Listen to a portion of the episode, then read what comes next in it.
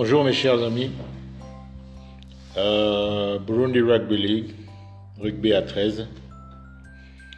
Euh, comme vous le savez, nous continuons à évoluer et cette évolution fait que nous devons trouver des sujets, des thèmes que nous devons démontrer et montrer à nos chers compatriotes pour que nous puissions évoluer en même temps que les autres pays.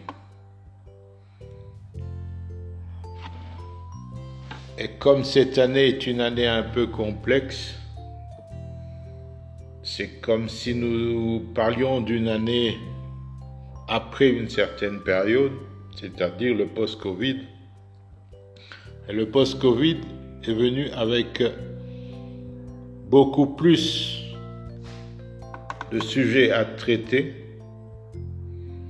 puisque nous constatons que durant cette période de confinement, que certains ont suivi, d'autres pas, il faut savoir que certains thèmes sont prioritaires par rapport aux autres. Les programmes des ODD, Objectifs de développement durable, nous devons y penser puisque c'est de là que viendra que viendra l'apogée ou tout autre adjectif que vous pouvez dire pour mentionner l'évolution et la réussite. Comme vous le savez, le Burundi est coincé dans un système qui n'est pas facile, puisque nous sommes entourés d'une insécurité financière, une insécurité sociale, et d'autres sortes d'insécurité que nous devons gérer dans une communauté composée de multiples communautés. Comme vous le voyez, c'est une bonne mixture. Et cette mixture doit être sans grumeaux. C'est pour cela que nous entamons un travail de prévention des violences par le sport. Et cette prévention des violences par le sport est un thème vaste quand nous essayons de le rallier aux objectifs de développement durable. Comme vous le savez, l'objectif numéro 16 est d'une importance capitale et nous espérons démontrer que nous sommes en mesure de faire un très bon travail, un travail qui va satisfaire tout le monde et nous espérons que vous allez nous soutenir dans ce programme. Comme il va de soi,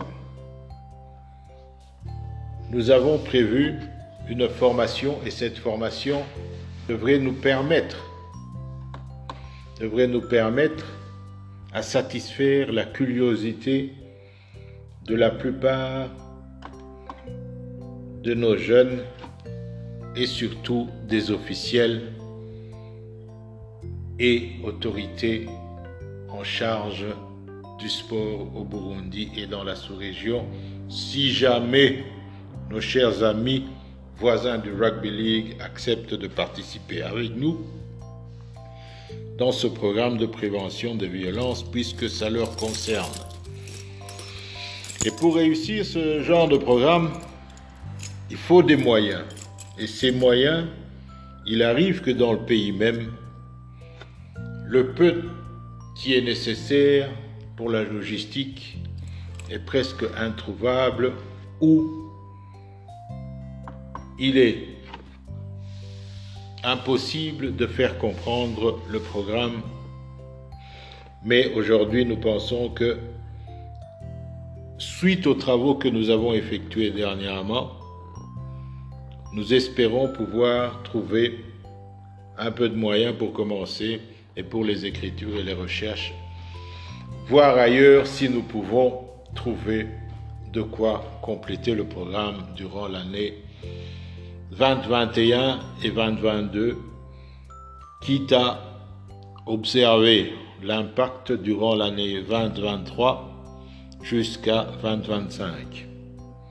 C'est-à-dire que pendant le reste du mandat du comité exécutif actuel, nous devons trouver un moyen, un moyen de faire comprendre qu'il est nécessaire de travailler pour la recherche de ce que nous surnommons le grassroots of violence in sports according to the Sustainable Development Goals.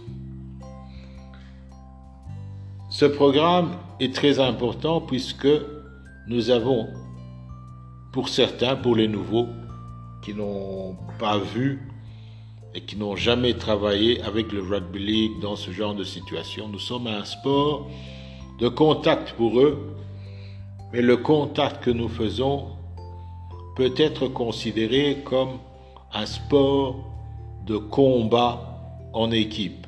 Et dans la vie, ce que j'ai remarqué, puisque je ne suis plus si jeune, même si on me classifie toujours parmi les jeunes, mais je porte le short rouge. C'est-à-dire que j'ai plus de 45 ans. C'est pour cela que nous estimons qu'il est nécessaire d'utiliser les outils du rugby league que nous avons déjà, qui pourraient augmenter durant l'année, pour pouvoir travailler sur la prévention de la violence.